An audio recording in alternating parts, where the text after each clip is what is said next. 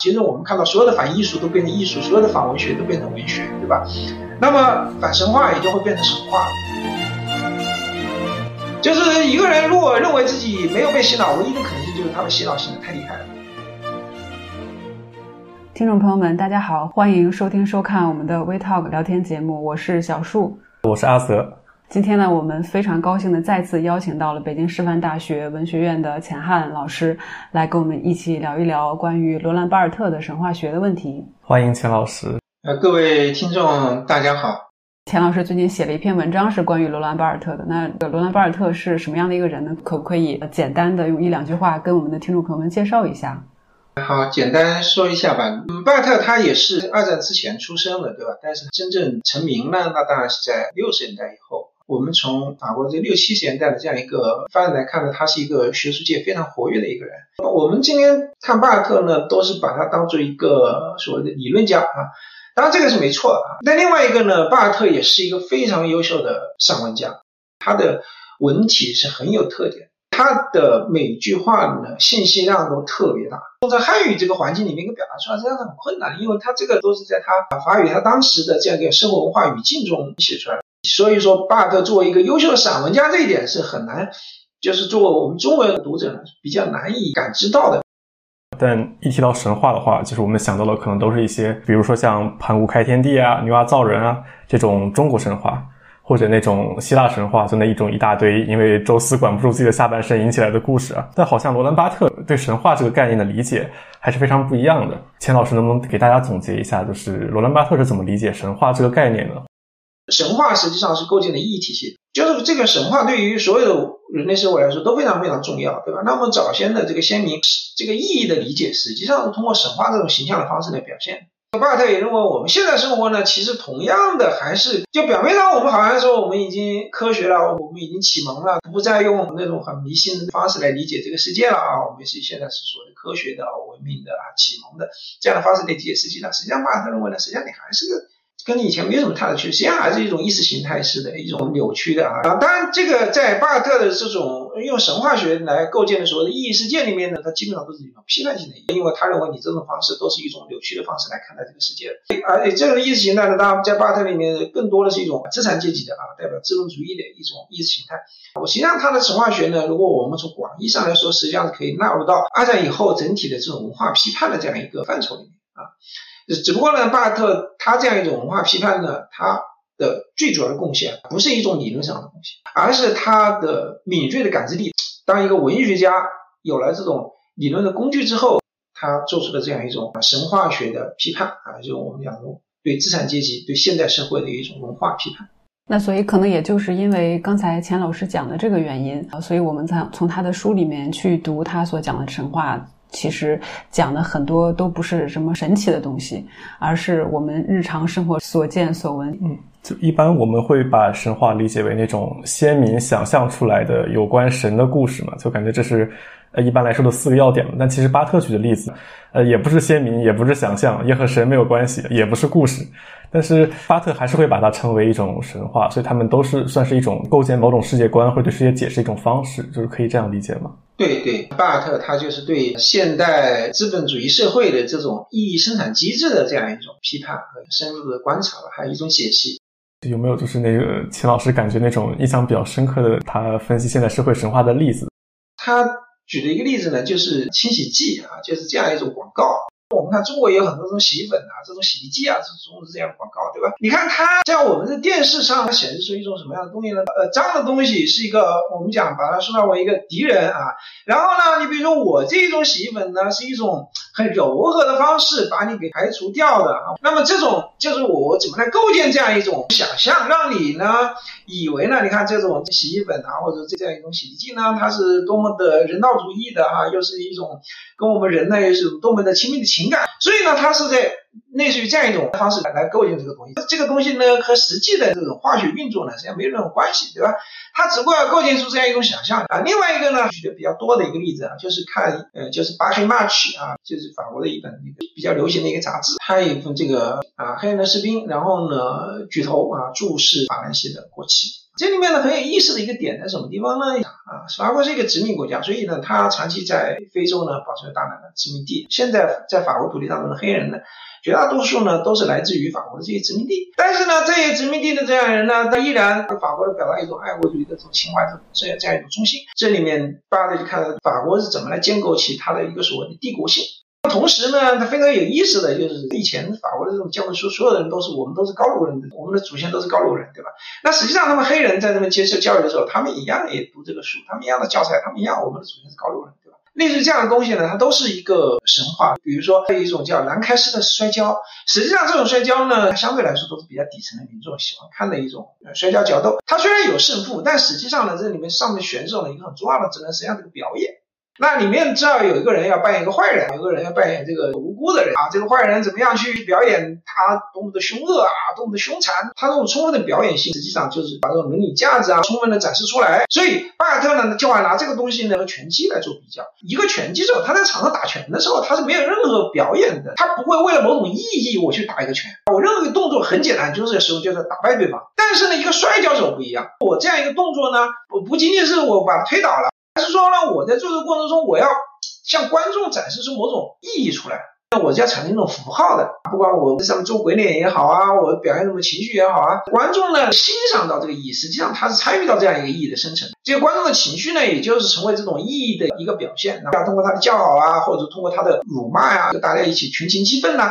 那么通过这样的方式呢，来使你的这种意义呢不断的生产。这个呢就是啊，所谓的神话。所以如果我们就是简单的理解啊，其实就是一种符号性的意义的生产过程啊。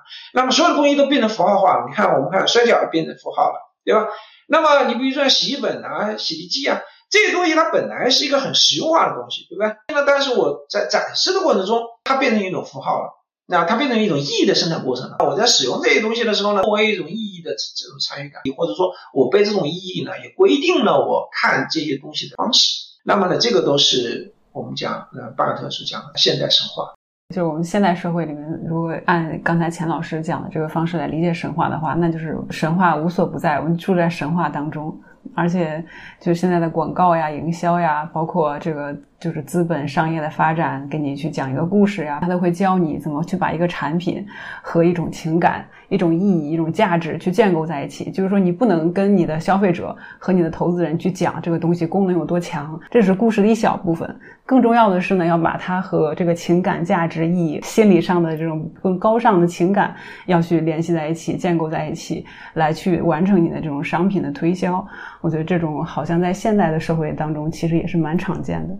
对，其实呢，这个在某种意义上来说呢，符号是无处不在的啊，神话其实也是无处不在的。实际上，我们就是生活在一个神话的世界里，就是我们实际上是很难摆脱符号的。如果我们讲广义的意识形态，也就是说，我们不仅仅是把意识形态限定在一个狭义的政治的范围，那么我们都是在意识形态之中。啊，我们都有各种各样的意识形态，甚至我们今天简单的出去旅游啊，或者说干个什么呀，我们其实在这里面都建立起某种的意识形态，对吧？你在这里面，我建立起某种阶层啊，或者说某种文化的，或者某种自我身份的认定啊，实际上都是和这意识形态和这种啊所有的神话、符号啊、标签呢，那么这个东西结合到一起去。那当然，它都是很隐蔽的啊。钱老师论文里面有一句话，我觉得很有意思，就是说。神话是历史的产物，但是神话取消了历史，导致了一个历史的消亡。就是说，神话一个最主要的特征是什么呢？为什么叫它叫神话呢？这个也是神话这个词使用的原因，也就是它被认为是理所当然的。是认为我从古至今永远都是如此的。比如说，最简单一个例子啊，就像那个黑人抬头看那个国旗。其实所有的神话，其实包括所有的意识形态，都是这么一个特点。就所有的意识形态都认为，我现在这样一个观点，它是理所当然的。我的这种情感，我对这个好与坏的这样一个分析，它是理所当然的，对吧？它是理所当然，它不是我在这个时代才有的，不是以前没有，以后也会没有，只是说我这因为。现在这样一个历史环境造就的，不是的，对吧？所以神话本身是历史造就的，有商业的，包括我们讲政治的，关于圣甚至各种各样的神话。那么到了今天呢，它会变成一个理所当然的产物。我已经达到了历史的终结。那历史终结什么意思？就是把我今天的这样一个历史的一个状态呢，当做就表现的非历史了，对吧？就以后不再有历史了嘛，其实就是认为我今天这样一个状态呢，它已经符合了人类的最终的一个形态。但实际上我们看到啊，历史它还会再继续的。实际上神话只有在变成超历史的过程中，它才能够起到最强大的作用。因为这个人对他有一个充分的一个绝对的信仰，比如说你认为这个意思只是个暂时的意义的话，嗯，他可能也还是有一定的价值，或者说也能起到一定的作用，但是这个作用的力量就会小弱很多。就什么样的力量它会格外的强呢？你相信这个就是终结了，那么它的力量是最强。神话就是强大的，像某种程度上有一定带一定盲目性的这种意识形态超历史的。您刚才就是讲到神话的核心其实是符号性，有理论背景的观众可能知道，符号学的奠基人他是这个索绪尔嘛，是一个语言学家。那巴特他在理解神话的运行机制或者意义产生结构的时候，他是在哪些层面上继承了索绪尔的这种思路和观点呢？巴尔特他在索绪尔那里呢，其实获取了几个核心的概念啊，所谓的能指啊、所指哈。那能指、所指之后呢，实际上在巴尔特这里面呢，就是符号学的角度来说，其实一个最重要的东西啊，这个是索绪尔那里没有的。那么就是所谓的二级能指啊，那二级所指，也就是说，是你这个能指跟所指呢，它是第一级最基础的意义。我举一个最简单的例子啊，啊，玫瑰就是玫瑰，对吧？这个就是它的能指跟所指的第一层意思啊。当发出，你比如说我们汉语里面它是玫瑰啊，那么我们就知道代表了它的概念的形象，就是这个声音呢代表另外的概念形象。但是呢，那玫瑰呢，你比如说在西方的这样一个文化传统里面呢，它也代表爱情。所以呢，当一个男的给女的送一束玫瑰花的时候呢，那么对于这个女人来讲呢，她不仅仅是接受到了一朵花，对不对？她还接受到了第二层意识。巴特认为的这个意义表达其实就是神话机制。哦，这个说法让我想起了之前读过的一本书啊，就是德国有一个研究浪漫主义的一个学者叫弗兰克，他写过一本书叫《浪漫派的将来之神》，里面也讲到过浪漫派对神话的理解就和巴特的很像，就是说神话的最终的作用就是给社会提供一种合法性基础，一种无法被理性分析或者解析的一种终极的合法性来源。但是和巴特情况不一样的地方就在于，当时的德国浪漫派。面对的是十八世纪末、十九世纪初那种社会失范的状态嘛？他们想主动去创造一种神话，但是巴特好像是在批判这种想法，他要把这个神话解构掉、解剖掉。对我刚才讲的巴特呢，他又有了一个很有意思的概念叫 s e m i o c l a s t i 啊，就是神话破坏学。但是呢，他也意识到了，就是说神话破坏学呢，实际上是一个无法从根本上完成的目标，因为破坏神话本身也会成为一种神话，对吧？每一代对上一代神话的这样一种结构也好，反叛也好，本身也都会变成另外一个新的神话。那么呢，如果站在我的立场上，我从反过来要批评巴尔特的话呢，这里面呢其实就有一个问题，就是说，你看为什么根本上消解文化神话这个目标消解不掉，是因为对于人来说，神话可能是一个必需品。我们讲普通人，芸芸众生。这个神话必需品不是说哪一个具体的神话是必需品，而是神话是一个思维结构，也就是说这个结构它是始终存在的。你可能打败具体某一个神话，但是这个结构你是消除不掉的。也就是说，我这个意义的生产方式，包括从语言学到符号学。它是我们人的一个基本的心理机制，这个心理机制从古到今都是如此的，将来可能还会如此。也就是说，我这样一个机制里面具体装着什么样的神话，这个神话具体怎么转，它是历史性的，它都在变。但是我们看到呢，从有人类文明到可以预见的将来，神话生产和运行机制它本身它是无法消除。巴尔特也悲观的说了这一点啊，他也说了，我这个东西不能成功。这个社会呢，一定是在不断的生产神话，不断的又有人在消解神话。巴尔特就是在消解神话的这一批人啊，那浪漫主义呢，就是生产神话的这一批人。所以呢，这个社会呢，它就是这么在运转的。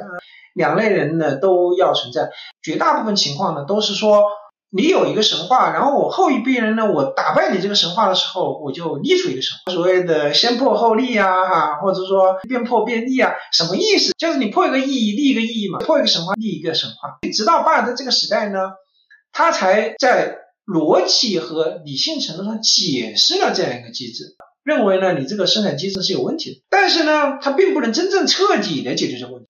神话其实很难完全被打败的。巴尔特其实很敏锐的预见到了自己就会变成一个神话，也就是巴尔特自己这个神话学这本书，他到后来其实就在某种程度上也被神话化了。就是很有意思的哈。在一本这个《精致小资生活》这种这种刊物呢，呃，有看到有一篇文章，一篇很长的一篇文章呢来讲这个巴尔特的神话学，对吧？那 巴尔特就是在批判这种所谓的服饰啊，批判这种所谓的流行这奢侈品啊，什么迪奥啊，什么 LV 啊这些东西啊。巴尔特基本上就是在批判他们这些搞的这一套神话。呃，但是呢，你会发现，哎，巴尔特自己也被抬上了一个神坛，他的嘲讽对象把他变成了一个神话性的一个人物，他自己也预见到了，就是说他的对神话的批判马上也会变成神话，因为这个东西我们讲意义化的这样一种回收是很厉害的。其实我们看到所有的反艺术都变成艺术，所有的反文学都变成文学，对吧？那么反神话也就会变成神话，对吧？对的，这个其实我也见到很多，就是很多微信公众号里面就会把巴特的那个恋人絮语变成了这种恋爱鸡汤，然后把那个写作零度变成了这个吹捧某一个作者的一个方式，这种还是蛮常见的。就这样会感觉好像巴特这个过程也是 挺惨的，自己也变成了这个他所批判的内容的一部分。所以说，对巴特来说，摆脱他不是拒绝他，而是说你去了解他。也就是说，你如果看清楚这个神话的运行机制呢，啊，也许你不是绝对能摆脱他，但是相对来说，你具有了摆脱的可能性。如果你不知道这个神话是怎么运转的，那么呢，你就被它完全控制。我经常说的一句话就是，我们今天老讲洗脑的这样的问题啊，其实什么人是最被洗脑的呢？就是认为自己完全没有被洗脑的人，就是被洗脑的最彻底的人。就是一个人如果认为自己没有被洗脑，唯一的可能性就是他被洗脑洗的太厉害了，那么就是他不知道自己被洗脑。实际上，这个神话学道理是一样的，神话它实际上在某种上就是一种一种洗脑啊。当然，这种洗脑它常常都是潜移默化，你你根本不知道自己被洗脑了。这种情况下，这种洗脑才是最有效的洗脑啊。那么神话也就是这样，你在你完全不知道的时候，它就能发挥最大的作用。当你意识到了它的这个神话运行机制，这个时候呢，当然也不见得就是说你彻底能够摆脱了，但某种程度上你们相对好一点。我从理性上可以认识，但是神话这个东西不是说我通过逻辑推理我认识到了，我通过理性的方式能够理解到了。这个问题就解决了？不是的，我常常说的一句话啊，理性是肤浅的，感性是深刻的。也就是你理性，你能够推理出来这里面的问题了，但并不见得说你的感性就能摆脱这个神话结构。你的情绪，你的精神，你依然会受到这个神话的影响。其实巴尔特他对自己并没有真的摆脱神话，他其实是非常清醒的。但是呢？巴尔特他他什么意思呢？他就是说，但是呢，我在破解这种神话的过程中，我感受到一种很强烈的快乐。我不断的打破传统的这个神话，这种各种各样的神话，我能够觉察到它，我能够透析到它。这个是巴尔特他经常在做的一件事情，就是不断的观察这些神话，看你这个神话是怎么建立起来的。当我觉察到它的时候，我不是绝对的摆脱啊，你能够在一个表层上一定程度摆脱，并不要真的认为啊，你很懂巴尔特之后，你就能解决这里面的问题。啊，包括巴尔特自己也没有完全的解决这个神话的问题，但是呢，我觉得这样的工作呢还是非常有意思的，还是非常有趣的。我们能从中感受到某种智慧的快乐，能够让你有一种啊更加敏锐的眼光来看待这些问题。您的文章里面啊，好像也提到过，他在做这种努力的时候，会给自己找一些解药，比如说日本的文学，或者说图像、摄影这些，就是这个你是怎么来评价的呢？对，很有意思哈。巴尔特呢对日本很着迷啊，甚至还学了一点点日语。他在日本呢待的时间不能算很长，但是他对日本呢有一定的了解。他在这个这个符号帝国里面呢，对日本人呢其实有不少误解。他在写日本的时候呢，其实也是神话。当然，他那个神话比较特殊啊，他都是说日本都是一个空的神话啊，日本什么都是空的。其实呢，也没有他想象那么空。这个巴人很讨厌西方的这些秩序。对吧？那我们要知道，日本是一个非常非常强调秩序的国家。这个也就是日本呢，实际上是个很强调符号的，而且很强调这种价值秩序的一个国家。但是呢，在在符号帝国那里呢，这些东西都被消除了。那么这个误读呢，也没有关系的哈。那因为巴尔特他不是搞日本学的，所以我相信没有任何一个研究日本的社会学家会正儿八经的引用巴尔特的。符号帝国作为他的论据的，对他来说，写这个符号帝国，写这样一个日本，只是为了批判西方社会，批判西方文化啊，日本人做菜呀，日本人写字啊，啊，日本人吃饭呢，啊，啊那都是空。其实日本哪有那么空？有那么空，日本也就不会成为一个一个军国主义国家。那些那么空无的人，对吧？你怎么可能去发动战争？巴特他想通过日本的神话呢来破除、来解构西方的神话。那我觉得这个误解呢，也是一个很有创造性的误解，很有意思的误解。从里面呢看到了他是怎么样通过这种方式对西方的这样一种文化秩序啊进行批判啊，这个是巴特这本书最想做的一件事情。巴特对照相的很多解读非常非常有趣。我们讲照片作为一个现代文化的产物呢。很多的照相呢，它实际上是被符号化的。很多我们觉得很好的摄影作品，我们觉得好的一个很重要的特征，实际上恰恰就是因为它表达了某种意义，它很有效率的营造了一个神话呢，常常会被我们认为是一个好照片。但是巴尔特呢，他经常就是从这种所谓营造了一个神话的这样一个照片里面呢，发现呢，我们其实不断的对我们看到的东西。来进行符号化，做一个符号神话的理解。但是呢，这个现实呢，它总是在有抵抗力这个神话中，因为它不是个人造物。因为，你比如说那个人的神情表情，那个人站在那里，他是受了这个神话文化的影响，但是他在很多细节方面，他不是神话化的。那么呢，他。经常就发现了这样一些东西，而巴尔特觉得把这个东西呢，它叫做一种文化的冲击。你神话的努力呢，总是失败的，你总是不可能在所有地方取得成功。就所有的照相呢，其实都有这个特点啊。当然，你有一些我们讲神话的照片，你也有不那么神话的照片，其实也一样啊。包括有的雕像，哇，你这这个雕像很漂亮，很漂亮，但这些这个雕像可能在旁边有一个小石头，主要表达了这个神话，感觉没有任何意义。哎，当你看那个石头也挺有意思的。也挺好玩，就在巴特的照片解读里面，其中有一个很有意思的一个点，就在这个地方，就是他为什么经常用这个东西来表达他这个解构神话反反神话的东西，也就是这个和我们语言文字不一样啊，我们的语言文字是可以很纯粹的神话化啊，但照片不一样，照片总有你没有神话的东西啊，尤其你不是绝对的摆拍，对不对啊？总有这种超越于神话之外的这个东西，巴特觉得很有趣啊，所以他总在借用这种呃神话。和神话之外的东西呢，做一个对比，做一个对照的，对已有的这种神话结构呢，就解构啊，或者冲击啊。其实巴尔特很喜欢“冲击”这个词，你想要把它变成神话，但是就是神话不了的这样一种，或者说在你的原有的这个神话框架之外，这种很坚硬的东西，对吧？坚硬的抵抗你这个神话。那么这个呢，巴特觉得是很有趣的。所以说，这个日本文化算是被资本主义席卷全球之后，巴特看来的一个小意外。就照片里面也会，因为它不是人工绘画嘛，它总会有一些别的小意外。就巴特就特别喜欢发现这种神话系统之外的一些点，然后来破坏这个整个神话，是这样子吗？对啊，这种结构你就深入观察就行了啊。其实恋人絮语就是这样，你不管是自我反省也好，只要你能跳出去，对吧？你观察一个恋人的行为，你你只要观察下去，他就有很可笑的东西出来哈。其实我们的巴特恋人序毫无疑问不是赞美爱情的，它是一种嘲讽的态度来看，但他这个嘲讽呢，又是一种有。饱含同情的嘲讽啊，所以他情感也是很细腻、很丰富的。他不是一个高高在上的这样一种嘲讽，他是很饱含同情的嘲讽，甚至说他可能在这个嘲讽里面，他自己也是在这个嘲讽对象里面，对吧？因为他自己也会有爱情啊，对吧？他自己也是跳出这个里面观察自己的时候，他一边同情自己，一边嘲讽自己。你要仔细的去读好呢，是很有趣的。从他的思想听起来，是一个很有魅力、很有意思的人。本人的性格应该也是很有意思的人，生活感觉过得也像寻宝一样，每一天。对，这就是巴尔特，我觉得他的魅力之所在啊。所以我常常说，这不能完全把巴尔特当一个理论家来看，你把他当做一个善于使用理论工具的文学家来看，那么他的魅力才是更加充分的表现出来。那是一个犀利的散文作家。对。那钱老师，我想到一个问题，因为。我们现在一般也会常把这项逻辑学或者说那种比较科学语言学当做一种非常科学的分析方式嘛？那科学本身会不会也成为一种神话呢？因为它第一层来说，它是一个比如说一些描述性的或归纳出来的一些原理，算是一个能指吧？它指向客观世界当中的一些现象。这个整个能指所指过程又重新成为一个新的能指，指向的所指是就所谓的那种普遍客观的世界真理。这感觉好像是也是一种神话一样。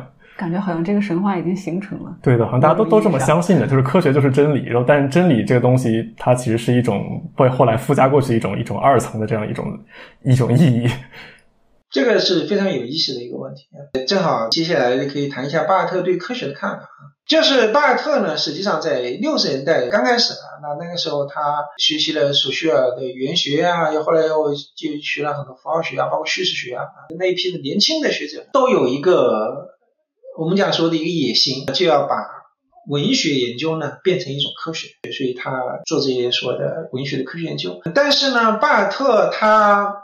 基本上来说，不到十年的时间，他就又跳出来了他就说我不搞科学了。实际上两个问题啊，就是关于科学。第一种呢，就是你刚才讲的，就是我们科学本身变成一种神话，这种主要是在一些科学素养不是很够，或者说他在自己专业之外任意的使用科学这样的词。那这个问题我们觉得还是一个相对比较低级的一个问题啊。他主要是批评的就是在文学研究里面搞科学主义啊，他觉得这个是不行的。科学实际上是很有限制的。或者说，我们讲科学之所以能取得今天这么高的一个成就，一个很重要的东西就是对自己的边界有一个强烈的限制。他会强烈的不允许自己说很多话，他会强烈的不允许自己超越自己的边界。但是呢，因为科学经常会挪用到其他地方，因为它是说句实在话，它影响到我们方方面面。科学这样一种工具能不能足够的解决文学的问题，可能是不行的。因为科学一个很核心的东西就是要标准化。尽可能的缩减变量，找出一条根本性的规律。但是我们有没有可能搞一门鲁迅的科学、李白的科学？这是不可能的，因为科学一个核心的东西就是普遍化。鲁迅他能吸引我们的东西，它就是不标准的，对吧？它就是不能重复的，对吧？所以对巴莱来讲，他后期呢，他也不是说完全抛弃了这套东西这些理论对他来说都能够起到一个分析工具的作用，但是呢，不再是他的目的了。所以他后来就不搞科学。他的科学时间其实很短，我们讲他一个科学狂热的时间大概就是从六十年代初到六十年代末啊，甚至都不到七零年啊。他写 S Z 的时候，他就说，那基本上抛弃了科学主义。但是呢，他抛弃科学主义不是说他把所有的科学方法都抛弃了。他在 S G 这本书里面，他依然使用了大量的从索绪尔、从其他的这个符号学家里面的所学到的一些术语啊，但是呢，他已经不再是说我要去建立一种科学。呃，对我们学生来说，就是符号学或者说结构主义，确实是一种帮助我们写各种课程作业的一个非常好的工具，可以帮助我们快速的完成一些课程论文。这个这是很流传的一种方法，这个是水论文的方法。对的，对的，我也因为这个水过不少。其实真的深入去理解啊，你为什么要拿文本去套呢？实际上是因为你对理论理理解不不够深刻，所以你没有能力拿这个理论来具体的去真正去分析文本。所以你拿文本非常非常显性的特征，也就是说这个文本的你第一感、你第一直觉就已经非常直觉到的它的一些明显的特征去套这个那些结论。这个实际上是毫无意义的啊！如果你对这个理论掌握的很熟练、掌握的很深刻了之后，你能够通过这个理论去你探查到你直觉直觉不到的地方，或者说你的直觉其实只有很细微的，但是你自己说不清楚、道不明白的那些东西。然后这个理论它能够帮助你把它探究出来，这个才是我们讲符号学。理论的重要意义，这个也就是说，我为什么对我刚才讲，我经常讲不太乐观，我觉得一个很重要的原因就是我们看到太多都是在套，你知道吗？但事实上来说，符号学理论是可以帮助我们发现新东西。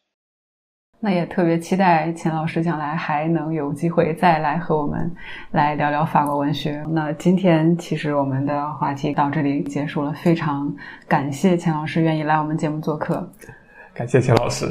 好，谢谢主持人，呃，也谢谢观众、听众朋友们，我们下期再见。下期再见。